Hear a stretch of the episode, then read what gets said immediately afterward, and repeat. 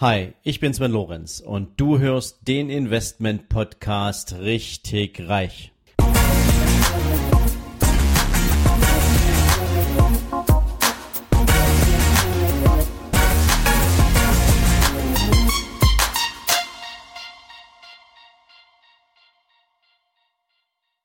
Herzlich willkommen zu einer neuen Folge von deinem Investment Podcast richtig reich.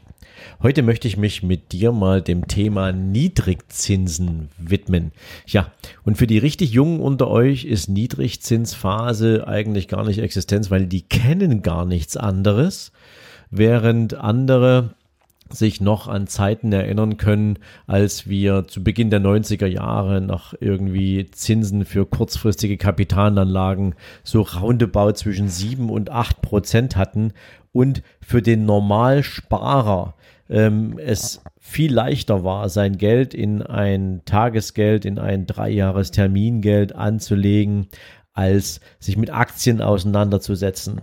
Aber seit dieser Zeit hat sich eine ganze Menge getan und ich würde jetzt mal so die Entwicklung der Niedrigzinsphase in zwei Teilen, Teile unterteilen.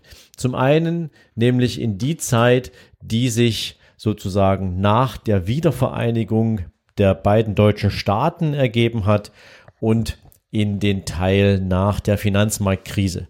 Und natürlich ähm, mit dem Blick auf Deutschland und seine Binnenkonjunktur und seine Binnenentwicklung hat es mit der Wiedervereinigung von Deutschland 1990 natürlich auch besondere Herausforderungen gegeben. Denn der Osten Deutschlands war runtergewirtschaftet. Er war quasi eigentlich ein konjunkturelles Wrack.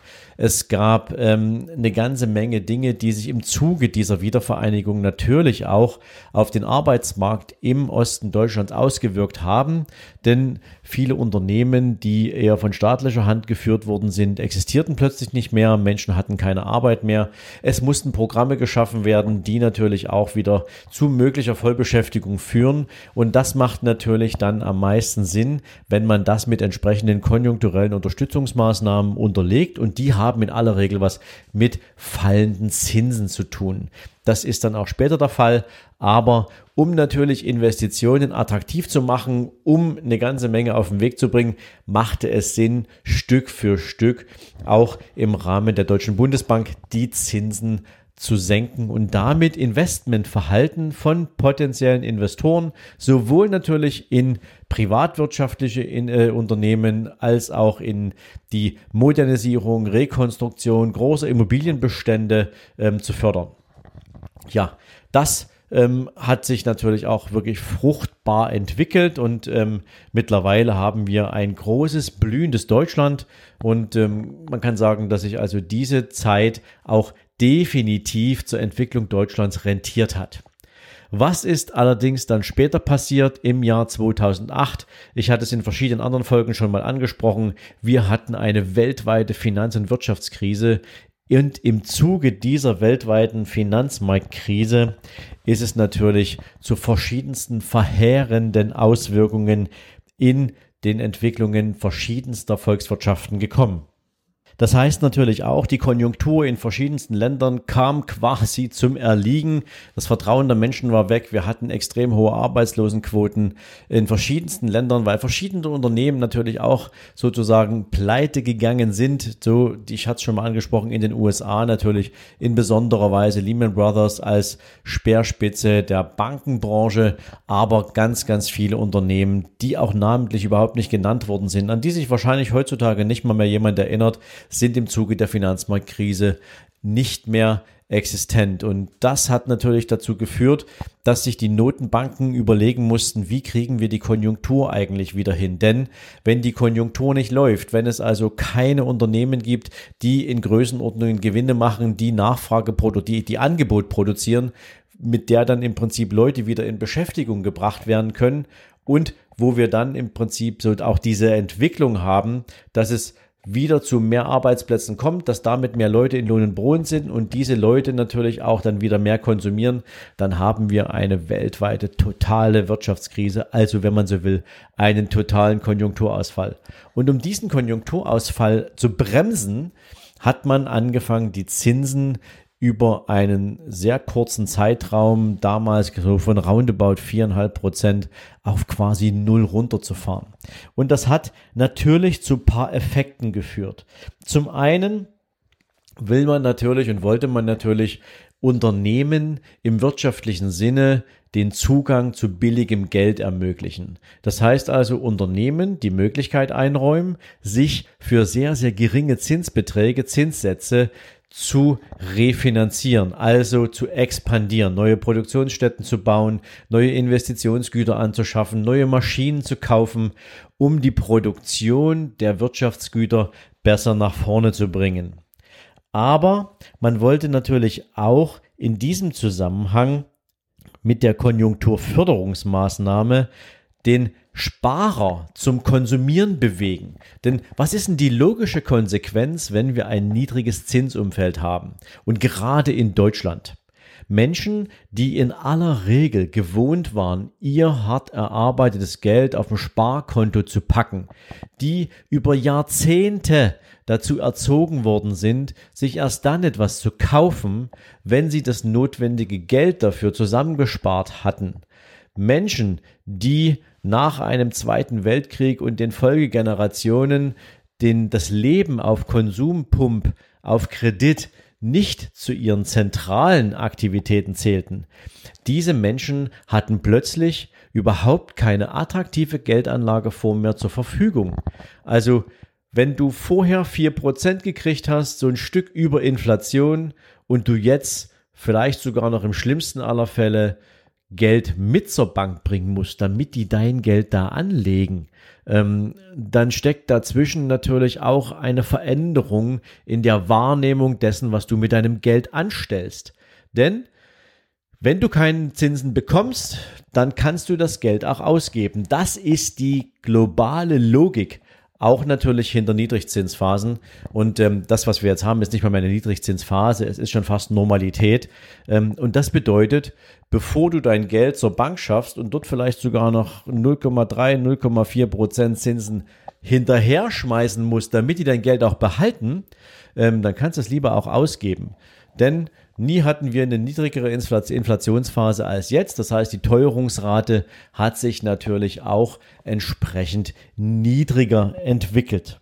Ja, und das heißt natürlich auch, dass wenn Sparer, wenn Menschen, die Geld verdienen, die sich Geld zur Seite legen könnten, jetzt plötzlich zu der Erkenntnis kommen, naja, ich kann das Geld lieber auch verkonsumieren. Und zwar egal, ob das jetzt ein konkretes Wirtschaftsgut ist oder ob das ein Urlaub ist oder keine Ahnung, irgendeine Investition auf jeden Fall, ähm, dann profitieren natürlich davon wieder Unternehmen. Und wenn Unternehmen in aller Regel mit steigender Nachfrage und höherem Konsum zu äh, konfrontiert werden, ja, was machen die dann in aller Regel? Die gucken natürlich, reichen meine Produktionskapazitäten aus, reicht das Dienstleistungsniveau äh, aus, was ich, was ich äh, für die Kunden zur Verfügung stelle, oder brauche ich gegebenenfalls neue Produktionsstätten, brauche ich neue Mitarbeiter. Das heißt, es ist natürlich in diesem Sinne eine Positivspirale, denn steigende Nachfrage und steigende, also steigende Nachfrage fördert steigende Produktion, steigende Produktion fördert natürlich auch eine größere Nachfrage nach den Ressourcen, die diese Produktionskapazitäten sicherstellen und demzufolge bewegt sich im Sinne einer konjunkturellen Entwicklung auch die Gesamtvolkswirtschaft wieder auf eine bestmögliche Arbeitsmarktsituation zu. Und das wiederum bedeutet, es gibt natürlich zwei Steuerzahler mehr. Die Unternehmen, die eine höhere Gewinnentwicklung haben, die höhere Erträge machen, haben natürlich in diesem Zusammenhang wesentlich bessere Ausgangssituationen, Ausgangs- oder Voraussetzungen, um natürlich auch Steuern in Deutschland zu zahlen. Und zwar unabhängig davon, ob das jetzt Konzerne sind oder ob das ganz normale mittelständische Unternehmen sind. Ihr müsst euch nur mal überlegen, was denn eigentlich im Zuge der niedrigen Zinsen in den letzten 20 Jahren für Neubauten in Deutschland entstanden sind, also Wohneigentum zur privaten Nutzung. Wie viele Privatpersonen, Privathaushalte haben Kredite aufgenommen, um dort ein Haus zu bauen oder um sich eine Eigentumswohnung zu kaufen? All das muss ja produziert werden. Die Wohnungen mussten ja gebaut werden. Das hieß, die Bauwirtschaft hat natürlich dramatisch von dieser Niedrigzinsphase äh, profitiert. Und natürlich aber auch der Deutsche, dessen nennen wir es mal, Eigentumsquote im, im europäischen Vergleich sich in den letzten 20 Jahren dramatisch nach oben entwickelt hatte. Das heißt also irgendwie noch vor 20 Jahren hatten wir eine Eigentumsquote von 10 Prozent oder ein bisschen mehr. Mittlerweile sind wir weit, weit drüber, weil viel mehr Menschen sich jetzt plötzlich privates Eigentum kaufen und leisten können, weil wir eben auch niedrige Refinanzierungszinsen für den Erwerb von privatem Wohneigentum haben.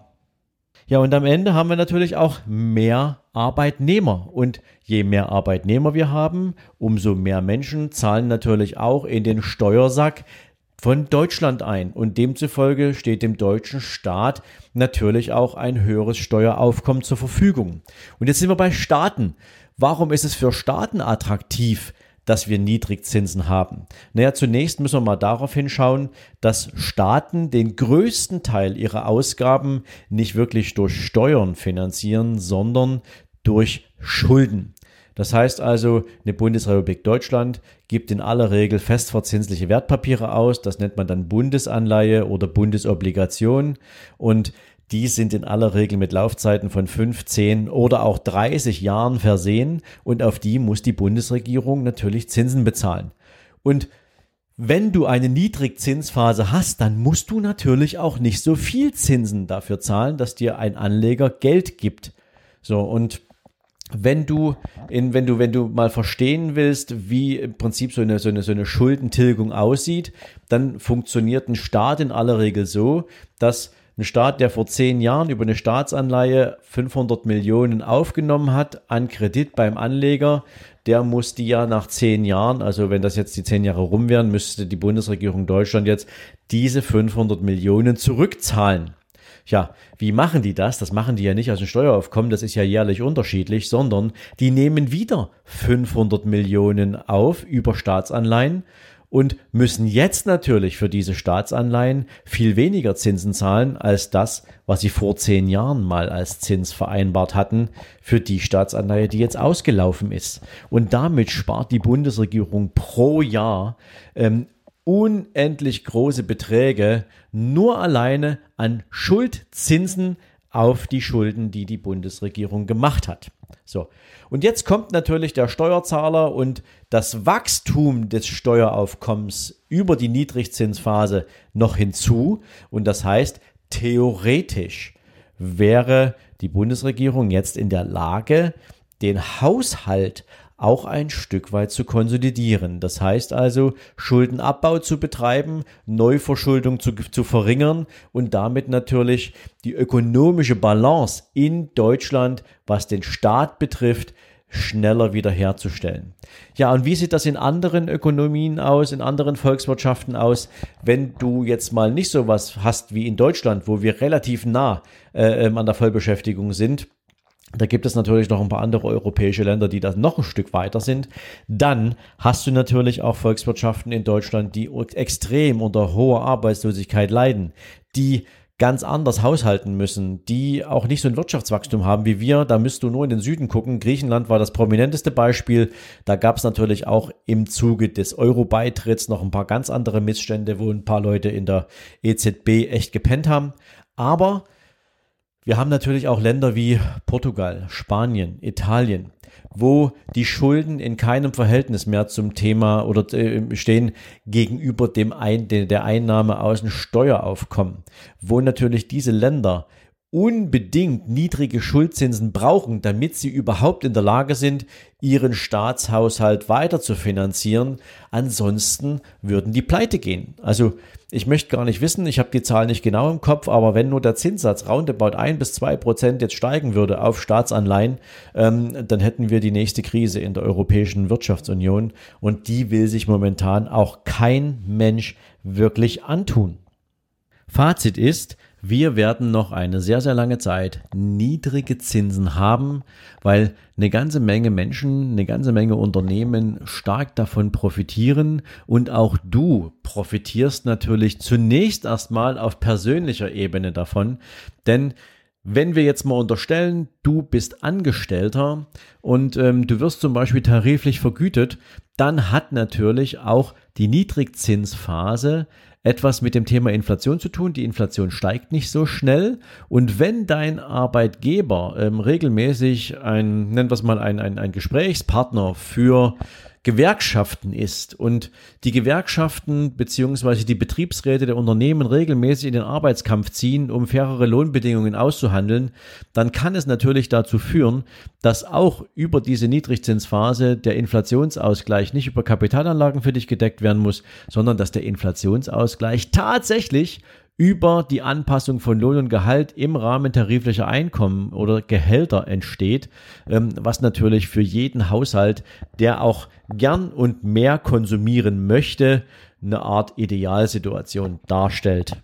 Und wenn du jetzt clever bist und genau aufgepasst hast, dann wird sich für dich daraus natürlich auch eine absolut ökonomische Chance ergeben, denn wenn du als Kunde, wenn du als Konsument mehr Geld für Konsumgüter ausgibst, und zwar egal in welcher Art und Güte und Qualität und Menge, ähm, dann werden natürlich die Unternehmen, deren Produkte oder Dienstleistungen die du dir jetzt anschaffst und einkaufst, natürlich wirtschaftlich davon profitieren. Und so wie du dazu beiträgst, werden das natürlich noch roundabout 80 Millionen andere Menschen in Deutschland und noch viel mehr Millionen Menschen in ganz Europa tun. Und das wiederum sorgt dafür, dass Unternehmen steigende Erträge haben, größere Wachstumsraten haben. Und in diesem Kontext werden natürlich auch die Unternehmen teurer, attraktiver und Sie sind die quasi einzige Option im langfristigen Sinne, um dann auch als Kapitalanlagealternative herzuhalten. Und das heißt, die Niedrigzinsphase ist die perfekte Situation, die perfekte Gelegenheit, wenn du nicht so viel Geld konsumieren willst, dass am Ende des Monats alles weg ist, dann hast du jetzt das wirtschaftlich perfekte Umfeld dafür, um dich für die Zukunft mit Aktieninvestitionen auf eine sehr, sehr, sehr coole und lange Zeit einzustellen. Ich hoffe, ich konnte dir jetzt heute mit dieser Folge ein bisschen den Zusammenhang herstellen zwischen Niedrigzinsphase und Chancen im Bereich der Aktienanlage, aber eben auch für dich ein bisschen mehr Verständnis dafür erzeugen, wie hängt diese ganze Situation eigentlich zusammen, was sind die Treiber, wo kommt das her, warum ist die Situation, wie sie ist und ähm, hoffe natürlich, dass du eine ganze Menge mitnehmen konntest. In diesem Sinne wünsche ich dir jetzt noch einen schönen Tag und freue mich, wenn du morgen wieder dabei bist. Bis dahin, ciao, ciao. Wenn dir diese Folge gefallen hat, dann freue ich mich, wenn du mir bei iTunes eine coole Bewertung dalässt. Noch besser ist natürlich, wenn du mir eine Rezension schreibst, was dir an dieser Folge, was dir an meinem Podcast besonders gefällt. Ja, und natürlich freue ich mich, wenn du auf meiner Seite sven-lorenz.com vorbeischaust. Dort findest du nochmal alle Podcast-Folgen zusammengefasst Dort findest du unter Bücher und Downloads natürlich auch mein Buch nicht auf den Kopf gefallen. Du findest zusätzlich jede Menge Buchempfehlungen, die ich für dich auf meiner Seite zusammengefasst habe, so dass du immer up to date bist, welche Bücher ich für dich jetzt gerade hier auf der Empfehlungsliste habe. Und natürlich freue ich mich, wenn du deinen Freunden von diesem Podcast erzählst, wenn du Menschen daran teilhaben lässt, was du für dich auch hier als besonders wertvoll empfindest. Und in diesem Sinne sage ich natürlich schon jetzt ganz, ganz herzlichen Dank für deine Weiterempfehlung, für dein Ohr in meinem Podcast und wünsche dir jetzt einen super entspannten restlichen Tag. Ciao.